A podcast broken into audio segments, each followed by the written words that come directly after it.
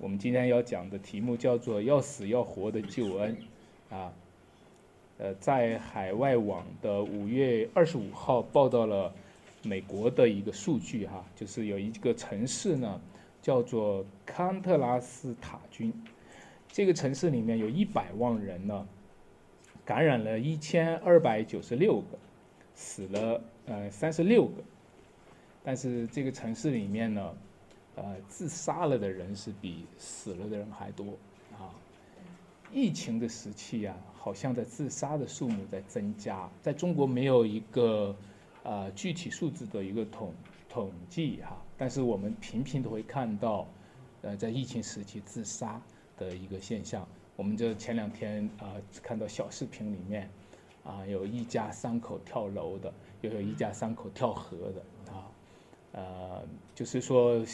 相当的就是严重。前面我们不知道那个跳楼的是哪个地方的，但是跳河的呢是四川省雅安市的汉源县。嗯，弟兄姐妹们，我想在疫情时期啊，很多人都涉及到一个死和活的事情，对吧？疫情时期，我们都被夹在一个夹缝里面，这边是死，这边是活，两两边的夹住了我们这个每个人，对吧？我们的生命呢就夹在中间，就会要死要活。这种要死要活，其实也是我们每个人灵魂深处，呃，真实的一个关键。虽然我们在在疫情中间说，哎呀，怎么活呀？常常问的问题，怎么活呀？这没钱，啊，马上也没有工作，哈。其实我们里面不仅仅在求生啊，我们还有一个本性是取死的，啊，我们有求生的本能，还有一个取死的本性。我们就是在这两者之间被夹在中间，哈。然后呢，过着一个非常痛苦的一种要死要活的一个生活里面。其实，为什么人作为一个活人，但是却总是有这种死的冲动呢？这就是一个死亡的前奏曲，这就是一个地狱的前奏曲。虽然地狱还没来，还没到地狱里，虽然死亡还没有实际发生在一个人身上，但是死亡的前奏是在人的里面不断的在奏响。那么这种前奏的强大到一个地步，就驱使一个人提前结束他的生命了。各位弟兄姐妹们，那你说该怎么办呢？活着都这么难，死了就更难，对吧？如果我们今天啊在人间的时候还都这么难，那我们将来要是下了阴间的话，那就更难，对吧？我们就下了地狱的话，那就更难啊！有的人说是死了就了了，不是啊，活着都难。死了更难。其实我们看到，真的是非常感谢神，把他的儿子耶稣给我们，因为耶稣死里复活。你知道要死要活的人的福音是什么？要死要活的人的福音就是耶稣为我们死而复活。这就是一个要死要活的人。今天你能够听见一个福音，就是在十字架上，神的儿子他死了又复活了。就是要把咱们从这个可怕的咒诅里给救出来啊，拯救出来啊。然后呢，也的确，我们在这个紧迫的现实环境当中，也没有时间去调侃。我们在这么这么严肃的周围，到处都是自杀的环境里面，我们也没有时间去，真的是有时候会低估了哈，呃，这个现实的难处有多大。我们没有时间调侃，我们只能说。任何一个要死要活的人，你就干脆来到耶稣这里死，到耶稣这里复活。任何人，今天你听到这个话的话，哪一个人要死要活的话，咱们就到耶稣这里死，到耶稣这里复活。因为和耶稣同死，和耶稣同活，是每一个要死要活之人的救恩啊！我们先有一个祷告啊，天父啊，求你帮助我们。使我们真的是得到那个福音，得到耶稣基督啊给我们的那一个真正的生命，将我们从黑暗和死因当中救出来，带我们来到你的面前，听我们祷告，奉耶稣基督得胜的名求，阿门。我讲的第一个点呢，是要讲的叫要死要活的犯罪啊，我们会有三个点。第一个点呢，要死要活的犯罪，人自从亚当以来。亚当犯了罪，罪的公价就是死，罪来到世界上，死就来到世界上了。亚当犯罪的时候，神说你吃的日子就必什么死，所以人类呢就落在了死的这种生活中。我们一般会看重的是一个生理上的、身体上的死亡，而某某人活了七十岁了、八十岁了，离开这个世界上了。但实际上，我们都忽略了，我们每一次想犯罪的时候，就是我们想死的时候。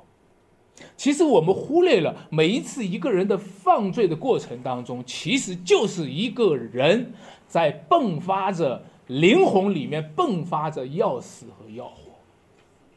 其实你觉得人犯罪是真的是真的是只是一个犯罪吗？其实犯罪的人有很多人是在绝望中在犯罪，有很多的人是想死，对吧？呃，有一个老人说他这个。在外面都吃低保吃不饱，后来听说是去监狱里面能吃饱，好，然后就拿了一个水果刀找一个女的逼他要钱，拿举举得高高的，你快去报警啊！然后 这真的是黑色幽默哈，还有这样的事情啊，这个讽刺这个社会。其实我们先不说社会，就是说有很多人是在绝望中，他要死，所以他就要活一方。我反正要死了，临死的时候让我好好的活一方吧，趁年轻活一方吧，不要去白活，不要浪费这一生，好好的活一方吧，都是感觉到死临头，死到临头了，所以死前呢让我活一方。每个人都是在要死要活的迸发着他灵魂里面那种交控的那种状况。我们的人就是处在了这么可怜当中。那你说，究竟一个犯罪的人是他是要死呢，他还是要活呢？你要真的研究去，真的去分析剖析这个，比那个医院里面拿手术刀要解剖尸检的时候还要困难。你会发现，一个人灵魂里面真的是在要死呢，还是要活呢？依据圣经去讲的话，任何的犯罪都是灵性的自杀。当亚当吃果子的时候是灵性的自杀，我们今天犯任何的罪都是灵性的自杀。我们任何人犯罪的过程当中都知道犯了这个罪，就贴近死亡，就往死亡的方向去迈进。但是呢，我们会发现什么呢？我们会发现，就是任何的人的犯罪呢，他都是灵性的自杀。这个呢，有一句经文叫做。我们都死在最终，但是你问什么叫做死，什么叫做活的时候，他在罪人的世界里面，他的定义会颠倒，定义会颠倒。这个颠倒就是说我狠狠的发作一番我心里的罪恶，这个叫活。当我狠狠的去发作一番我心里的罪恶和带着罪恶的欲望和带着罪恶的冲动的时候，那个冲动就像一个人走下坡的时候，你们骑着骑着车，要是走下坡的时候，是不是感觉很爽啊？每个人在堕落的路上，他就希望能够爽一回，让自己感觉那个就像活一样。一个死去的人，最稀有的经历就是活的经历；一个死在最终的人。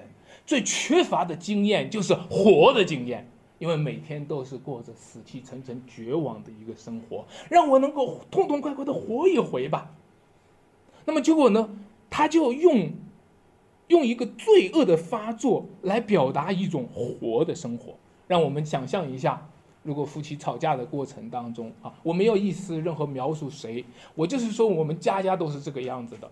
如果一方对另一个另一方，啊，去冲动的去责备他的、批评他的时候，就会非常有活力的、非常有精神状态的、高度精神集中的说：“你死了吧。”另一个就会非常高度精神集中的来彰显他的活力，一拍桌子，火冒三丈，来证明我是活着的。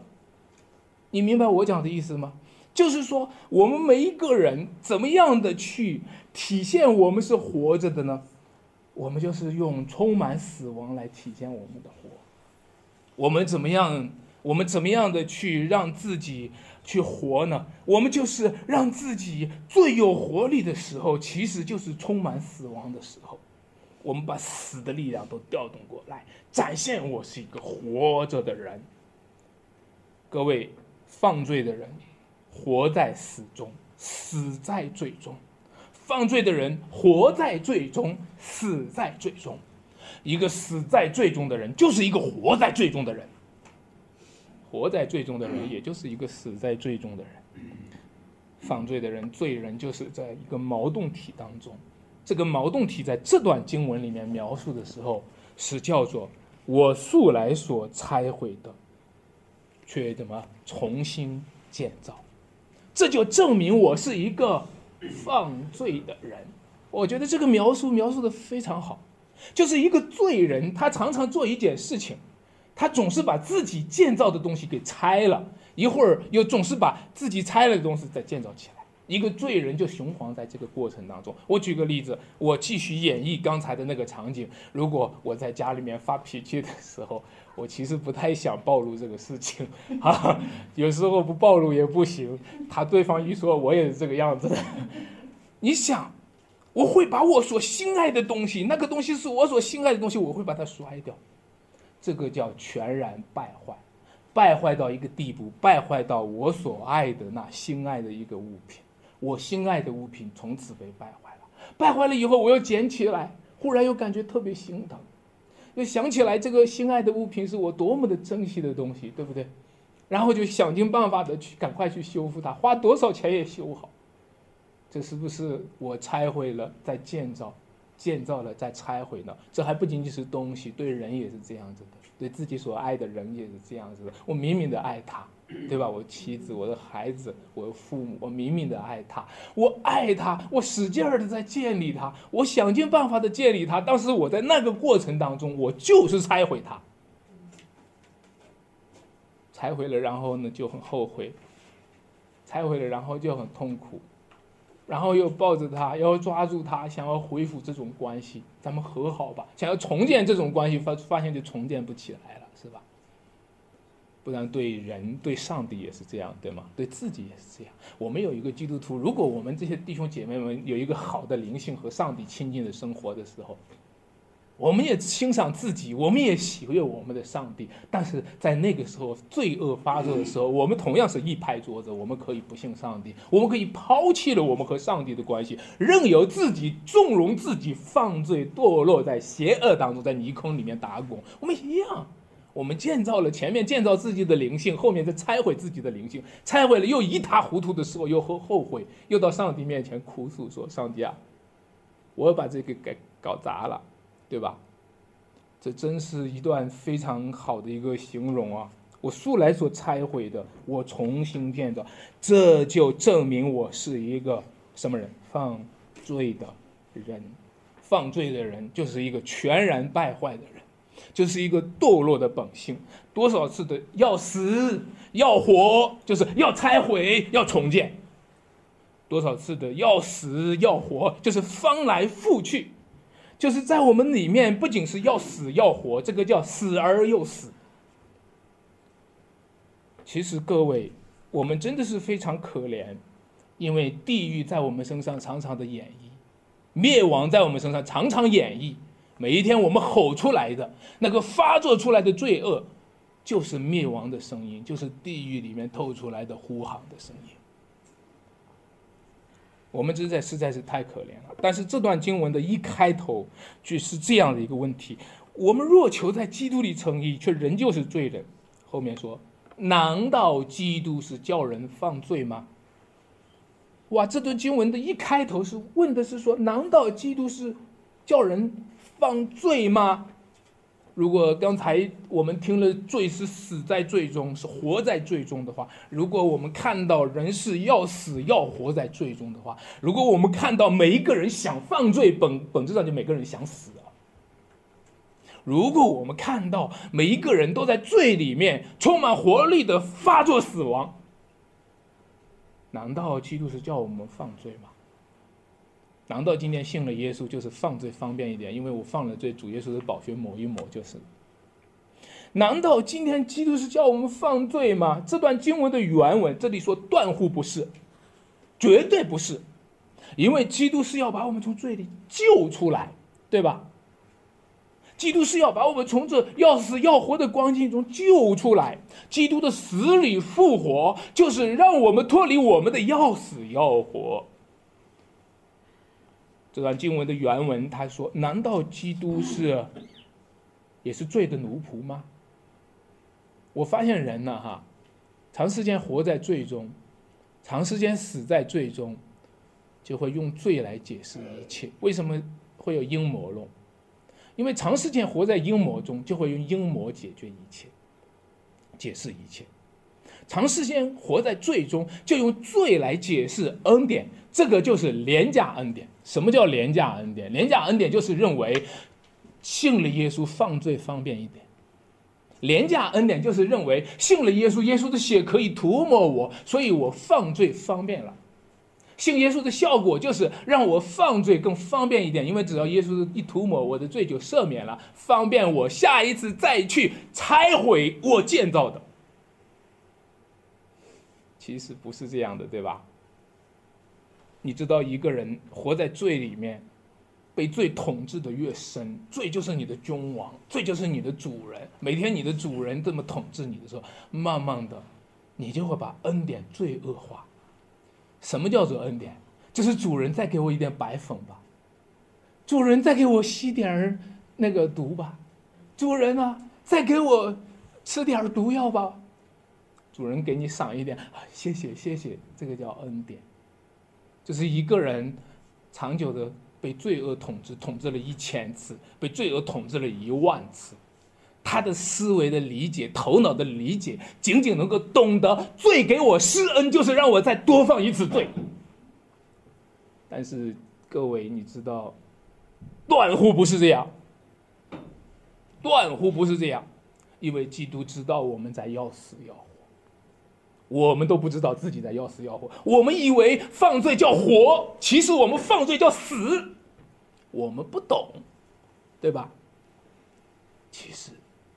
主说：“断乎不是，基督不是叫人在犯罪，他胜过了死亡，他死里复活，胜过了死亡，胜过了罪，这就是福音。他要把这样的福音给我们，他要把一个一个灵魂从罪的杀害之下救出来，他要把一个灵魂从死的这个这个杀害之下救出来。”他要让一个灵魂经历那与他同死同活，而不是再是向自己要死要活。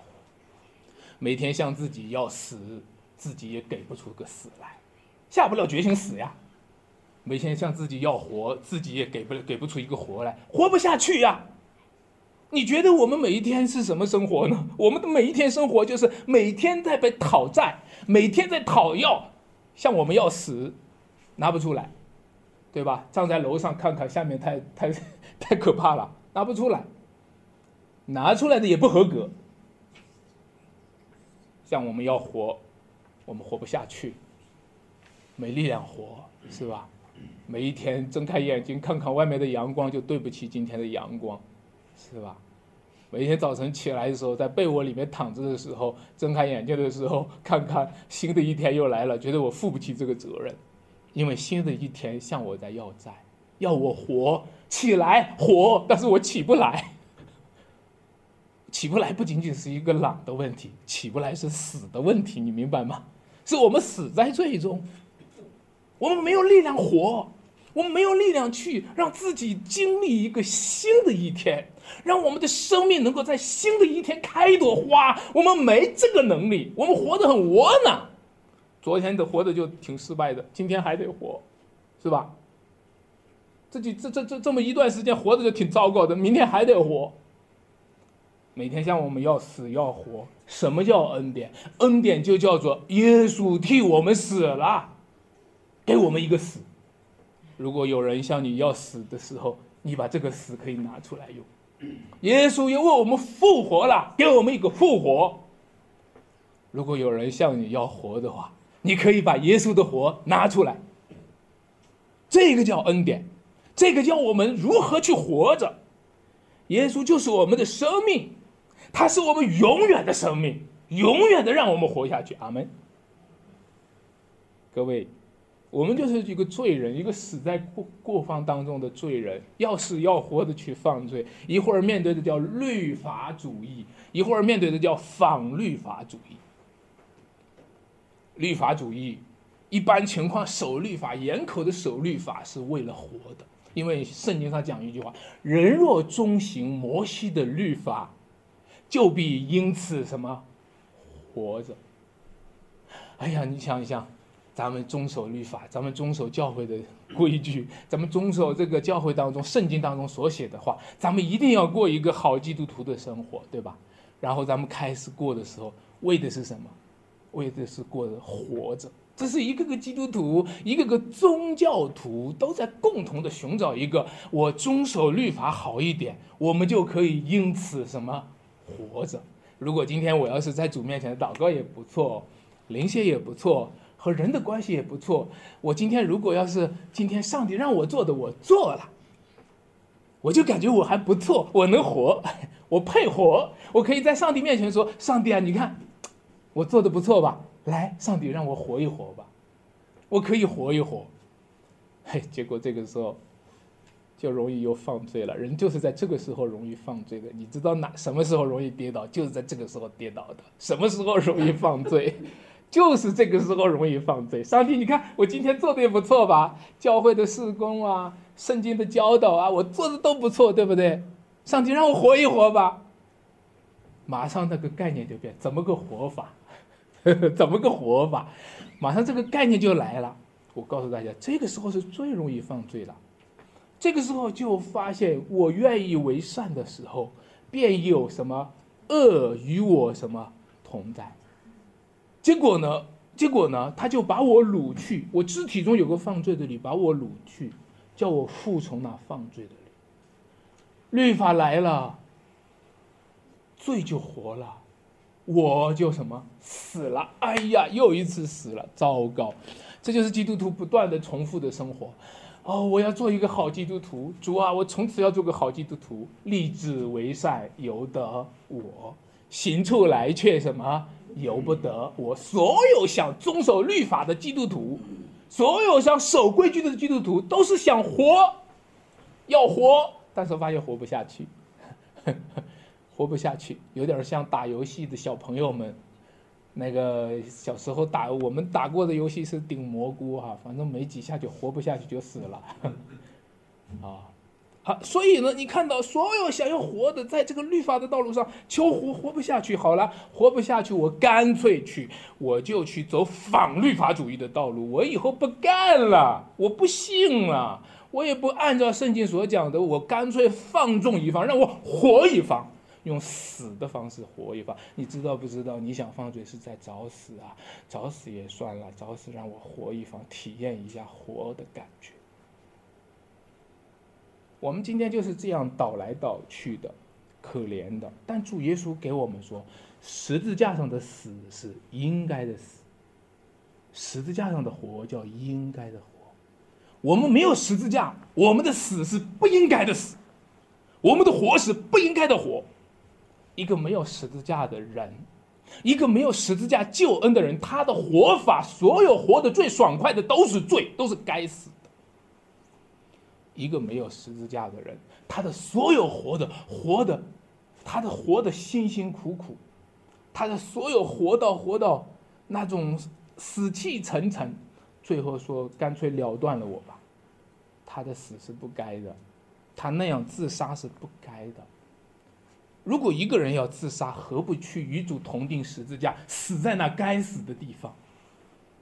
如果一个人活得不耐烦了，何不把自己的生命和耶稣同定十字架，死在那该死的地方，好让我们今天活一个复活了的生命，活在那该活的地方。阿门。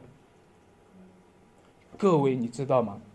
这就是今天在这段经文里面，给我们提炼出来的一个最核心的：我已经与基督同定十字架，如今活着的不再是我，而是基督在我里。我讲第二个点，叫向律法死的必须。这段经文围绕着那个题目：基督是叫人犯罪吗？为什么会有这个题目呢？如果你从上文去研读下来的时候，你就会发现，其实上文当中保罗讲的一个福音是颠覆性的。上文讲到的是彼得，他和彼得之间的张力啊，我不去叙述。但是他对彼得说了一句话，他说：“你既是犹太人，若随外邦人行事，不随犹太人行事，为什么勉强犹太人随外邦人？”好，我知道这句话要解释起来有很多的吃力的地方，让我现在给你们变一个通俗的版本，让你开始理解它，然后也贴近于我们的题目。这个犹太人代表的是异人，这个外邦人代表的是啊罪人。那我们把它调一下的时候，把这两个字扣进去之后，你，哈，作为一个异人，若随罪人行事，不随。艺人行事，为什么还勉强？罪人是艺人呢？你说安传道，你这样一解释，我们更不懂了。我发现我这个解释可能会让你更不懂。但是，让我和你讲，保罗现在讲的是一个主来了，不是招一人悔改，乃是招什么罪人悔改，这叫福音。这叫因信称义的福音，就是给罪人的福音。因信称义的福音，就是意味着任何的义人千万不要因着自己的义夸口，好像任何的财主不要因为自己的财产夸口，好像任何的智慧人不要因自己的智慧夸口，好像任何勇士不要因着自己的能力夸口一样。任何在道德上优越感的人。任何的艺人都不要拿着自己的义夸口，因为现在耶稣来要做的这个福音的工作是颠覆性的。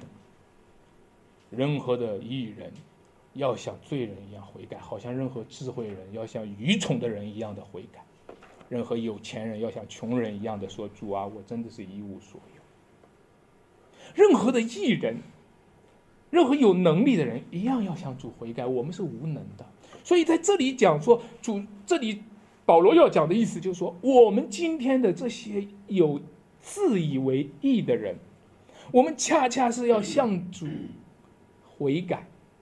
我们恰恰是，这不是说主喜欢罪人，不是说你犯罪越多就越好。难道基督是叫人犯罪吗？断乎不是。基督不是叫人犯罪，基督是叫人认罪。各位跟我重述一次好吗？基督不是叫人犯罪，基督是叫人认。基督，基督不是叫人犯罪，叫人认罪，是叫人认罪，是叫人向律法死，向上帝活。你知道吗？基督是叫人向律法死，向上帝活。他在这一段经文里面描述的时候，他说。二章十七节，他说：“我们若求在基督里称义，却仍旧是罪人。”然后引出这个问题的，然后引出这个问题。那么这个前面的描述呢，就把我们一个尴尬的一个光景，基督徒一个尴尬的光景给描述出来。直到今天，你常常会看到基督徒有这个尴尬的光光景来跑过来问牧师：“牧师为什么是这样子的？我们信主了还会犯罪？你不是说基督叫我们是什么称义吗？却仍旧是什么？”罪人，这是怎么回事？这基督徒一个蛮尴尬的光景。这个尴尬的光景呢，导致了很多人在这个方面的软弱、退缩，甚至放弃，导致了人甚至走了一端，甚至有的人对，去把它进行一些扭曲性的解释，为了整合它，结果反而把它把它给不应该的撮合到一起。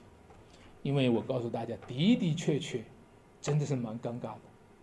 做基督是真的挺尴尬的，像像我给大家讲讲今天讲道也是讲上帝的道，讲完的时候或者今天也可以大家讲阴性成语，讲完的时候发现我仍是个罪人，蛮尴尬的，啊，我如果我我我自己都尴尬的话，我想你们也很尴尬。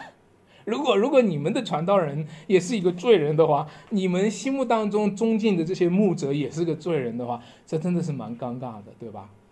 这真的有时候是蛮绝望的，有时候是你找到一个你一个牧养你的一个一个一个一个牧者，你希望他不犯罪的，是吧？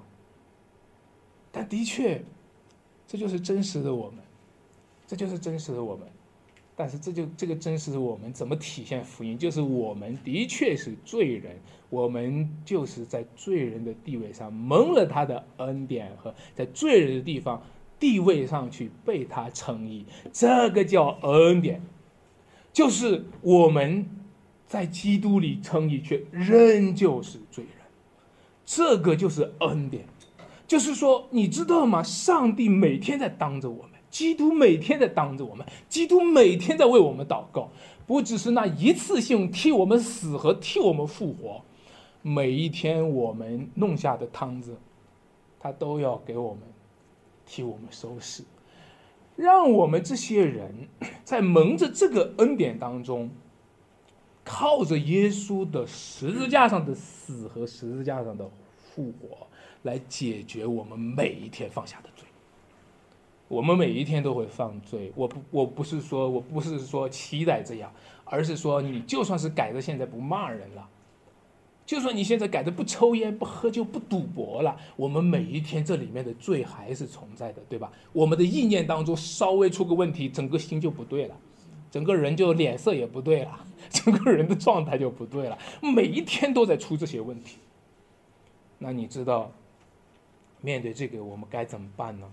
基督是叫我们犯罪吗？基督说：“反正你们就这个样子，破罐子破摔，不断乎不是，而是说基督叫我们认罪，叫我们蒙恩，叫我们诚意，叫我们不是在自己的义的基础上去建立自己，而是在上帝的义的基础上去建立的是称义。”不是在律法的基础上，我要守律法，以后发誓，我立志，我下决心，已经以后一定要做好，我要改好，能不能改好？能，好，不，这不是福音的，这不是福音的道路。你今天看到世界五百强或者哪一家企业去这个对员工激励的，能不能做好？能，我向领导发誓，我告诉你，这不是福音的路，这是反福音的。你到上帝面前来说：“主啊，我我发誓，再给我一次机会。”你只需要一次吗？福音就是让我们看到，我们是在恩典中被建立的，我们是被称义的，蒙恩被称义的。但是各位，各位，请让我在这里，请请容许我随着这一段圣经必须绕那个圈儿过来，就是我们的问题就是在。本来应该建立的地方是叫恩典中称义，可是我们老是跑到不应该被建立的那个地方，是在律法中自义。好，请注意，在恩典中称义，这个是应该被建立的；在律法中质疑，这个是应该被拆毁的。保罗说：“我素来所拆毁的，却又什么重新给建造了。”你看到吗？这段经文其实在描述一个非常深刻的，不仅是一个神学概念的问题，这是我们基督徒真实的生存的光景，就是我们翻来覆去，我们跌来荡去，我们我们我们倒来倒去的一个可怜的光景。我们总是跑到律法那里，重新的建立那个应该被拆掉的东西，我们却不在恩典那里去建立那个应该被建立的东西。你知道？现在我们城市的改造啊，有很多的地方是要拆。这些年来发生最大的问题就是关于拆迁的问题，对吧？关于强拆的问题。其实说实话，在这些年来经历了这么大的拆和建啊，我们已经分不清哪些东西是拆的，哪些东西是建的。我最近是看到一个新闻，一个规划太原的一个规划，柳巷那里有一个钟楼街，知道吗？钟楼街呢，那是一个宋朝时期的街道，哦，直到现在那个，所以到钟楼街你去感受一下，还能感受这个，那是宋朝时期，包括这个食品街那儿是宋朝时期留下来的街道，因为整个这个这个太原市就是宋朝时期建立起来的。那么钟楼街这个街道呢，最近呢有个规划是要把它拆掉，哈，啊，我是看到五月二十二号的一个报道。要把它拆掉，要建立成民国时期，恢复民国时期的一个样貌。啊，大家现在都喜欢民国的风，民国的那个风格啊。我看到下面有人在评论说，为什么要拆呀？这不是中华民国，这是中华人民共和国。我看这句话，我就在想，不知道这个事儿会不会能做成哈？或者做成了，过两天会不会拆掉？这是干什么？你怎么又建立民国时期的东西呢？啊？已经拆了。哦，对对，还是 还是老太原这个知道，所以呢，现在呢，那那如果我现在讲的不是说钟楼街，我现在讲咱咱们这里面，你现在我我们里面哪些地方是该拆掉的，哪些地方是该建立？有时候我们搞不清，尤其像太原市，尤其像山西省这个拆和建哈，有时候你真搞不清。早几十年前，所有的中国的古城全部给拆掉。终于保下了一个平遥古城，现在成了旅游点了，啊，现在呢，现在呢，想办法的在恢复的重建那些古城，是吧？各位，什么地方是该拆的，什么地方是该建的，你懂吗？你在这个城市当中不懂的话，你在你生命当中懂吗？我的生命当中哪个东西是该被拆的，哪个东西是该被建的，你你知道吗？有时候我们拼命的建建了一些不该建的，是应该拆的，却从来没有建立那个应该建立的东西。我们好多基督徒努力的去刻苦的去遵行上帝的律法，这很好。但是你知道不知道，他对于你领受福音反而是个障碍，他对于你承认自己的罪反而是个障碍，因为你做的很好，所以你不承认自己的罪。你发现没有？他是个障碍。保罗就说：“我素来所拆毁的，今天我要怎么样呢？重新什么建造？这就证明我是一个什么犯罪的人？这就证明我们是个犯罪的人。我们现在这个项项目发生了很多的改变。我现现在想一想，这些年来哈。”这些年来，基督徒生命当中一直在建一个什么工程呢？建一个什么项目、什么工程呢？就是信耶稣的意义，就是把罪人变成义人。你说他错吗？没错，真没错。那信耶稣的意义不就是把一个罪人变成义人吗？对吧？啊，以前他是一个坏人，你看他信耶稣以后，现在就变成什么好人了？你看以前他是江洋大盗。黑社会的头目，他现在信耶稣以后，他变成一个好人，正正派派的谦谦君子了，这非常好嘛，是吧？然后我们拿出来这些见证，这些福音的藏品来给大家讲。你看，感谢主，上帝让浪子回家，非常好。但是我告诉大家，好像这年头哈，现在拆和建的项目发生了变化了，怎么发生变化呢？以前建立起来的，最近要拆，最近要拆，现在要拆掉这些信了耶稣。你看我以前不好，我现在信主以后变好了。我告诉你，你这个项目要拆，承认你的罪。你以为你变好了吗？你在家里和和你家人还吵架呢。你变好了吗？昨天晚上你干什么？你发脾气了没有？有没有犯罪？现在最近这个项目要拆，这些年来一直我们这些基督徒都满足于我以前是个罪人，现在我变成了什么艺人，所以我现在变好了，感谢主。告诉大家，现在项目发生改变了，拆，把你那一些以为你自己很好的地方拆了，认罪悔改，连你的所有的好。里面隐藏的骄傲，我们给人家不信主的人传福音的时候，做见证的时候带出来的那些骄傲，让人家很不舒服。你看我吧，你看像我吧，每次做见证都是这样，是吧？你看像我吧，你怎么，你你你有没有知道这里面，你的这些罪人变成义人？那你说，汉传道，你的意思是让我回去重新回去做一个江洋大大盗吗？现在不要信耶稣了，再回去就去做一个犯罪的生活吗？当然不是，断乎不是。基督是叫人犯罪吗？断乎不是。这里的意思是说，你虽然现在不是江洋大盗了，你和我的本质和江洋大盗没什么区别，对吗？你和我的本质里面，这里面江洋大盗的东西还会发作，还会发作，发作出来，只是不到社会上干那些事儿了。我们里面骨头里面、血液里面的那些江洋大盗的成成分和要素，常常的发作，要死要活的发作，是吧？我这就证明我是个什么人呢？犯罪的人。常常基督徒常常困惑在一个里面。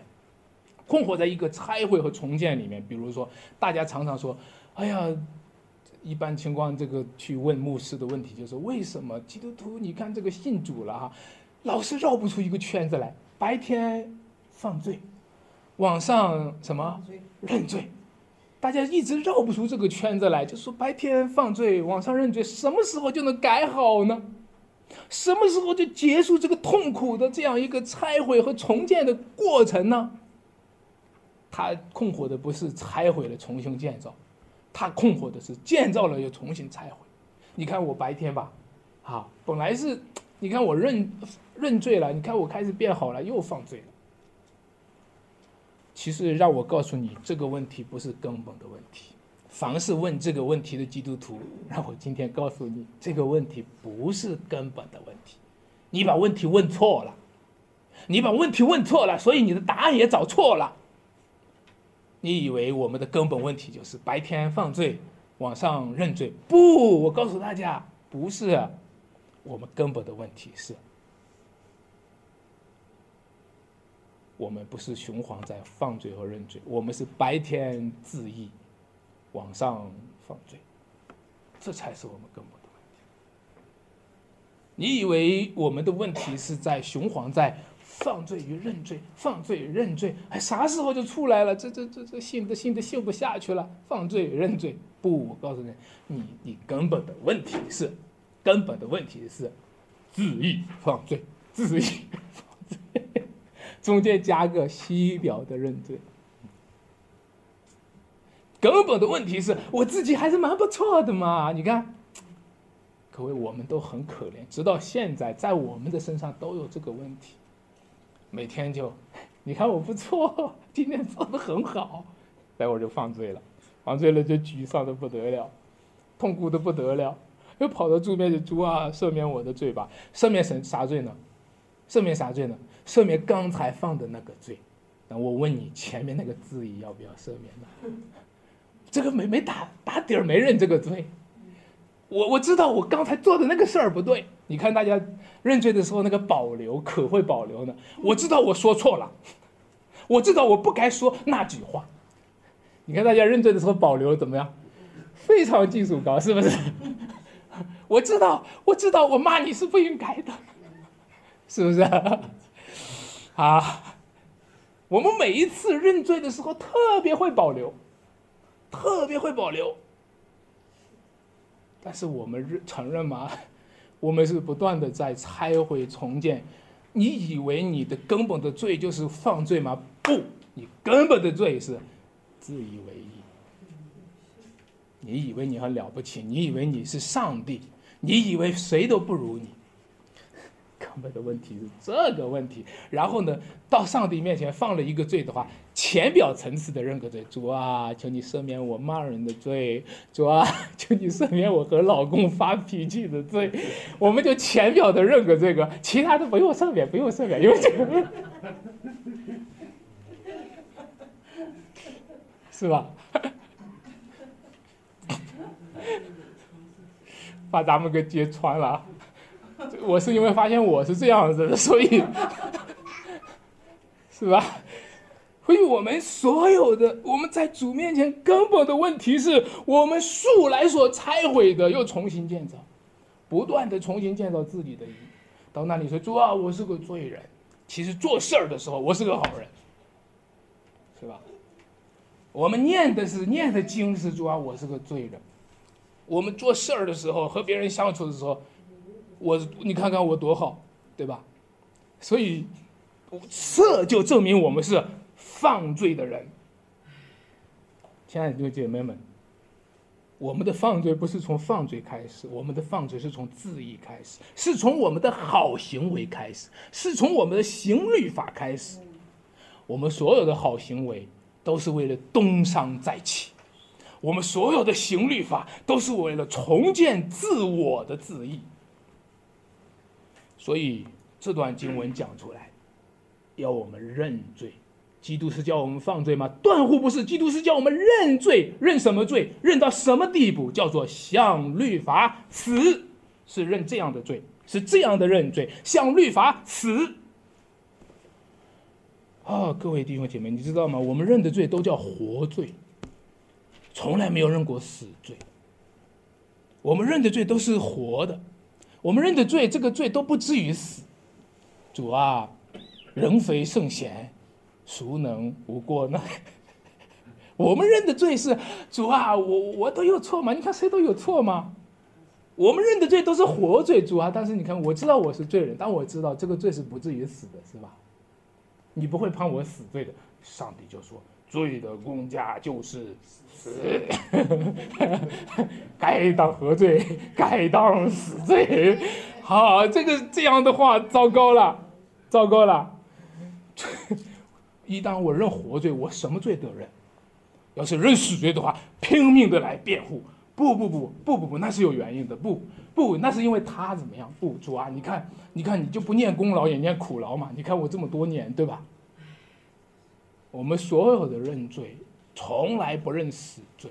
也就是说，这群认罪的基督徒是不服法的基督徒，认罪却不服法。上帝的律法说。我们这些罪人都是该死的。律法将人定罪，律法使人知罪，就是律法叫人认罪、认死罪，要我们伏法。可我们就拼命的辩护，我们就在自己的更加维护自己的义，更加的给自己说理，更加的给自己求情，求上帝啊，让我不要死，让我活下去。好了，你在这个地方是要死的，要死的。你平常不是要死要活吗？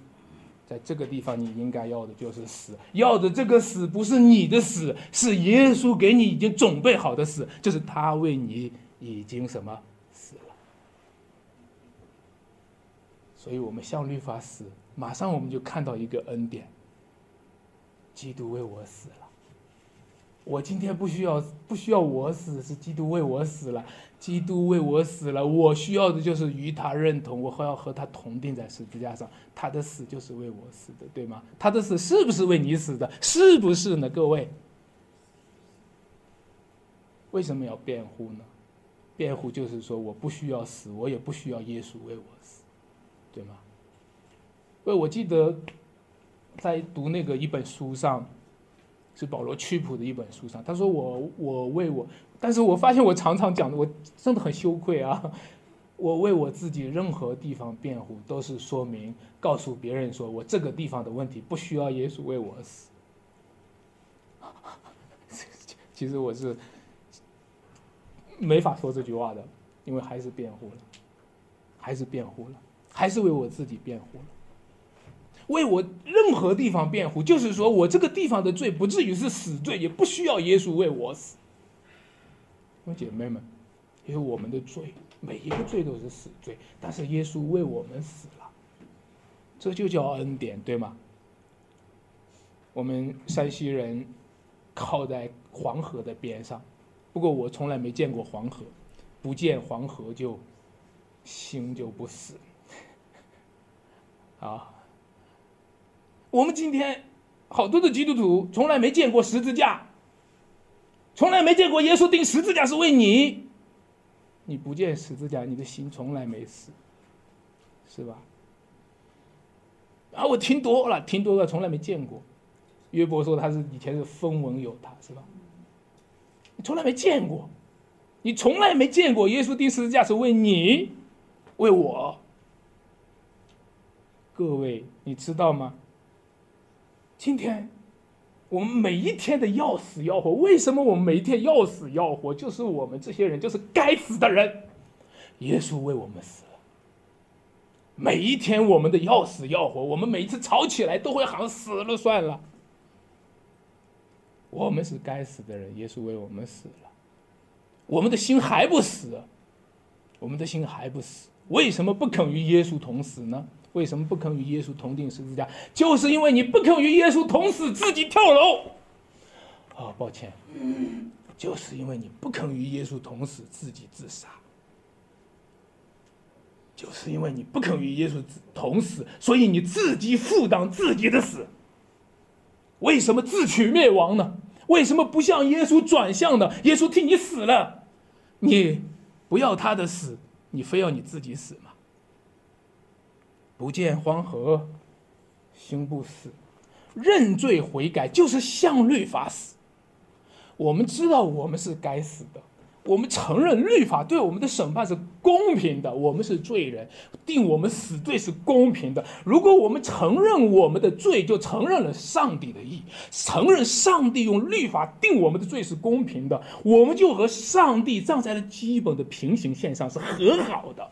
这个才是我们因信称义的起点。否则的话。我们就是宁愿自己下地狱，也不向上帝和好。所有自取灭亡的人，都是不和上帝和好，用自己的死作为代价，不和上帝和好。亲爱的弟兄姐妹，主耶稣为我们判了死刑，主耶稣成了死囚，挂在十字架上，他就是要成为我们的生命。他让他的死，他的复活，成为我们的生命。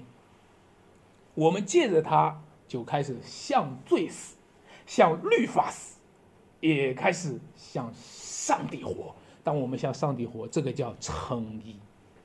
我们被上帝悦纳，这个叫诚意。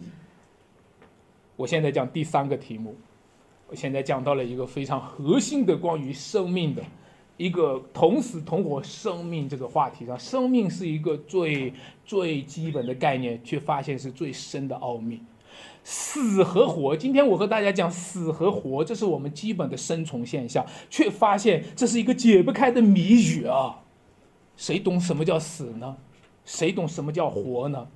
谁懂什么叫生命呢？如果耶稣不曾经为我死，不曾经为我活的话，谁懂什么叫做生命？谁懂什么叫做死和活呢？你不懂，你根本不懂什么叫死，什么叫活。你看这段经文讲，他说。在十九节，我因律法就向律法死了，叫我可以向神活着。哎呦，我告诉你哈，这段经文读到这里应该就不懂。死就死嘛，活就活嘛，什么叫做向律法死，向神活呢？你看这句话，把死和活是放在一个相对层面上讲的。他讲的同样一个人，这个人就是这个状态。但是他像律法是死的，像神是活的。但是在我们的理解里面，死和活是一个绝对概念，是一个孤立的绝对概念，而不是一个相对对从的概念。什么叫死呢？我死了就是，死了嘛，就是这个人死了就躺在那儿不出气。我们想到的是这个概念，对吧？那你就很难懂什么叫做像律法死，像神活。这个这个怎么解释呢？你们知道太阳和葵葵花像太阳活的，是吧？让我讲一个事情，我我我我我还是今天我讲的都是比较血淋淋的东西啊。嗯，大家忍耐一下，因为到十字架这里就是血淋淋的。如果一个人要自杀了啊，求主怜悯，不希望有自杀的事情。但是如果有人要自杀了，我就希望他在这个时候能够遇到主，遇到那个为他死而复活的主。假如一个人自杀的时候，你注意看啊，他的心理活动，他这个时候想到他的家人了，是吧？一定会想到的。任何一个自杀的人，一定会想到他的什么家人，是不是？好了，有两个可能，第一个可能就是他想到家人，他不自杀了，为了孩子，他要活下去。请注意，请注意，这个活和这个死。是有相对的对从者的，看到吗？看到吗？为了孩子，为了家人。你看他的火是像他的家人在活着，看到吗？但是另一个人呢，恰恰相反，就是想到家人，我要死给他们看。看到吗？他的死是有一个相对者的，那个死是相对着那个那个那个家人，我就是要死给他们看，你知道吗？我死了，他们不知道就没意思了。我，这这太残忍了，我都觉得讲这个话题太残忍了。死了就是给他看的，太残忍了，是不是？但是这个接出来，什么叫做死？什么叫做活？死总是对应着一位对从者，活也是对应着一个对从者。死，它和活都是表达着一种关系，你看到吗？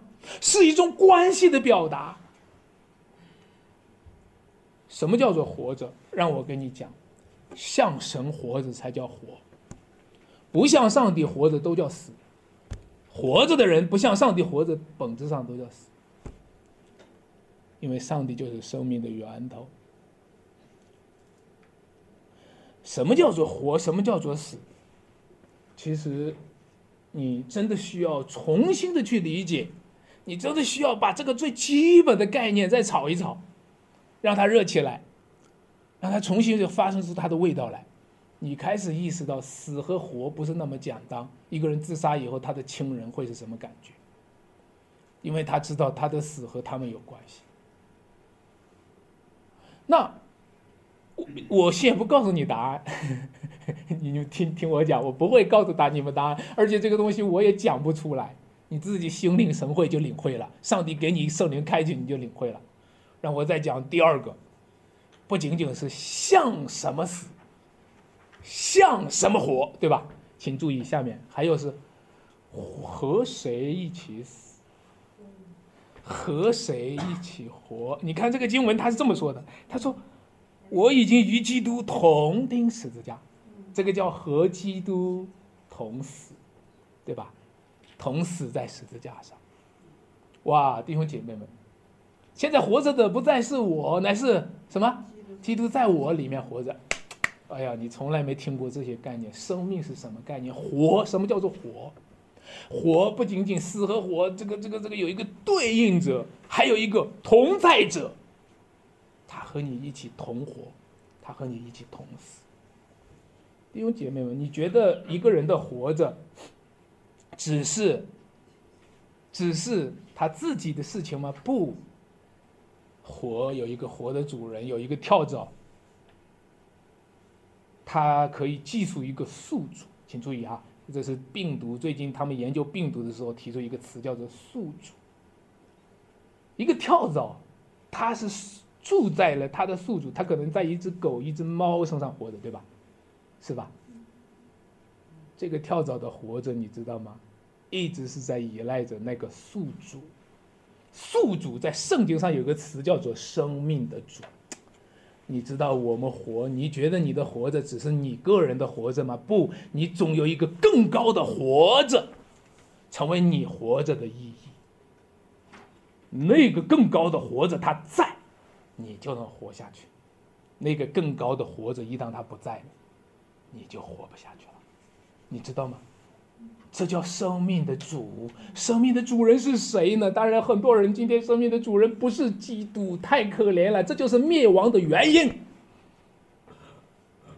那个更高的活着，其实只有一位，就是基督。当基督作为生命的主却死在十字架的时候，你知道吗？在他死的时候，所有的人都死了，所有的万物都死了。因为连他们的主都杀了，那还不是所有的都死了吗？一人既提，众人死，众人就都死了。你明白吗？这是生命的奥秘，这是起初原有的生命之道。这是生命的奥秘，如今显明出来，我们才知道。就是太初有的道。你明白吗？但是这位生命的奥秘，这位两千年前替我们死在十字架上的主是起初原有的生命。他死了，他复活了，所有的人都应该和他同死，都应该和他同活。如果不和他同死，不和他同活，事实上本来就是他死的时候我们都死。事实上本来就是他活的时候，他我们就都活了。但是如果我们却不认这个事儿，我们却不认，我告诉大家，你不仅要认罪，你还要认他的义。你不仅要认罪，你不仅要认到认到向律法死，你还要认到向他活。他的活就是我们的活，谁知道呢？谁知道耶稣现在的活是我们的活呢？谁知道呢？谁知道耶稣死是我们的死呢？谁愿意承认这个事情呢？你若承认，你若相信，你若在信心里承认，你就是在和他同定十字架。这不是让你自己亲自定一下，而是你在信心里和他承认，他就是为我们死，他的死就是我们的死。各位，生命是奇妙的，生命是有层次感的。我儿子。最近他炒了菜给我们吃，一边吃一边吃。今天他不在，他他 一边说一边卖弄。他说：“看我这个菜有层次感哈。”我是吃了半天吃不出来，我也不知道啥叫层次感，所以我也不会做厨师，做不了厨师，啥都不会做啊。这个不过我吃馅儿饼的时候挺有层次感的，你们吃过吗？还有个花卷儿，还有。一层一层，烙饼啊，挺有层次感的是吧？我吃过这个一次，第一次觉悟了，这个厨师很厉害。是有一次吃牛肉干儿，偶然的吃的时候，第一个味道，他一吃的时候，第一下是辣的，第二下感觉是咸的，第三个感觉是很香的，第四个感觉是甜的，第五个感觉是酸的，然后才是肉的味道。哦，我那是第一次对这个厨师们佩服他们啊，做厨师真厉害，啊，让人吃的时候，你发现这个味道从先到后排出次序来，第一个感觉，第二个感觉，怪不得很多人很会吃啊，很多人很会做啊，很了不起啊。有时候 跟他们坐在一起的时候，发现一群会吃的和一群会做的。这个这个，尤其是族内基督徒，他们交流之后很羡慕他们，就发现插不进话来。我除了会讲到啥都不会 啊。但是各位，今天我们讲一讲生命有层次感吧。如果我们今天讲了生命的时候，哇，生命有层次感吗？你今天你活了一回啊，你都活了几十岁了，你告诉我，你的生命有层次感吗？活了这么几十年了，你就会发现，哎，某一些人活，他们的活法不一样；某一些人活，他的生命就有层次感；某一些人活，我从来没品出未来。我自己的活，我也不知道有没有层次感。一个人的活着，他的背后有没有一个更高意义的活着？如果我的活着就是一个平面的活着，没有层次，死了啥都不是。求主怜悯啊！我没有其他的意思。一个人的活着背后有没有一个更高意义的活着？这个更高的活着，更高的生命，成为他生命的主。如果你把生命的主抽掉，你就抽掉了生命的层次感，你就抽掉了生命的意义和生命的价值。最后，你发现你的生命是空虚的、无聊的，因为你把生命的层次感被抽离了。没有生命的主，你必须得找个主，对不对？最后就谁做了主呢？罪恶、死亡侵入到你的生命里面，成为生命的主。你说我生命空虚的时候、无聊的时候，刺激刺激我，让我感受感受层次感。层次感上面就是一坨屎，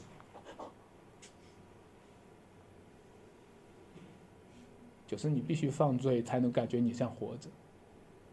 就是你必须自杀才能觉得自己是活着。现在你知道有很多年轻人在做自杀的交流群，在网络上自杀直播，就是你必须刺激自己死才能够像活着。求主怜悯，如果你真的是这样子的话，我劝你何不到耶稣这里来死呢？何不到耶稣这里和耶稣同死呢？何不到这里通过和耶稣同死和他同复活呢？让你进入永生。有勇气，年轻人们有勇气自杀的年轻人们，来跟随主走一条十字架的道路。有没有勇气？有没有勇气？有没有勇气被逼迫？有没有勇气？有没有勇气和主一同死，一同坐牢？有没有勇气？有勇气自杀的年轻人，来呀！有没有勇气？主向你发出呼召。今天有一批很有勇气的年轻人们，都是勇气用在了跳楼上，而没有勇气用在了跟随主、背起十字架、与主同死同活，让那些苟活的人让他们惭愧，让那些委曲求全的活着的人让他们惭愧。各位。感谢主，你知道吗？生命的层次感的核心里，就是保罗讲的，他是爱我，为我舍己。哇！我到生命的最核心的地方，我品到的一个味道，就是他是爱我，为我舍己。如今我活着，不再是我，而是基督在我里面。他是爱我，住在我里面的基督，他是爱我。我的里面是基督，基督的里面是我，这是多么有层次感呐！我的里面是基督，基督的里面是我，基督的一切的死都是为了我，一切的复活是为了我。这是多么丰盛啊！这是佛多么丰盛的恩典！我不废掉这个恩典。我不废掉这个恩典。如果基督教只是去守律法，就是废掉恩典；如果基督教只是让大家去，呃，遵守规矩，就是废掉了恩典。因为这个恩典就是耶稣为我死。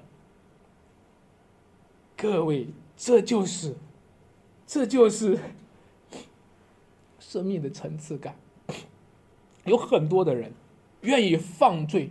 放罪，不断的去通过放罪刺激自己的活着，就让我们凭着信心，不断的用信到十字架那里来，让自己感受到自己是活着的。我们的活着是真活着，我们和主同活是真活着，因为主就是永远的生命。为什么基督徒还会犯罪呢？因为基督徒没有信心，基督徒活在肉体里面，每天在肉体里面就是要死要活，所以基督徒也得犯罪。但是基督徒怎么样才能不犯罪呢？除非我们有一个信心，这个信心是跨越了肉体中的要死要活，而连于耶稣的死里复活。我如今在肉身活着，是因信，因信神的儿子而活。感谢主，基督为我们死了，为我们复活了。但只有因着你的信，你信他是为你死吗？你信他是为你复活吗？如果你借着信他的死就是你的死，他的复活就是你的活，我们的要死要活从此满足了，满足了。耶稣的死能解决我一切想要的死，耶稣的复活能解决我一切想要的活，活出这个生命的层次感来。活出这个丰盛的恩典来。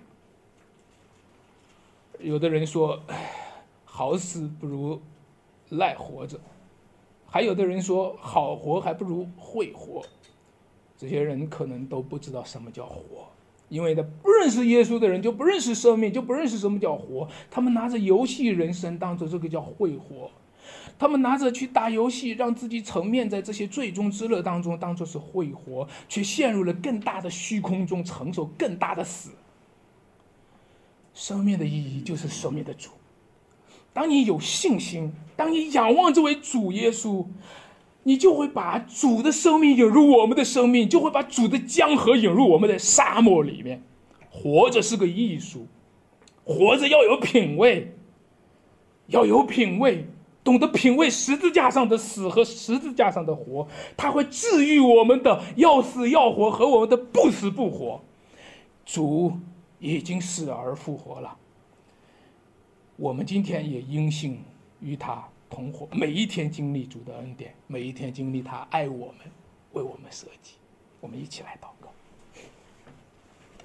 天父啊，我感谢你是生命，是如此的真实。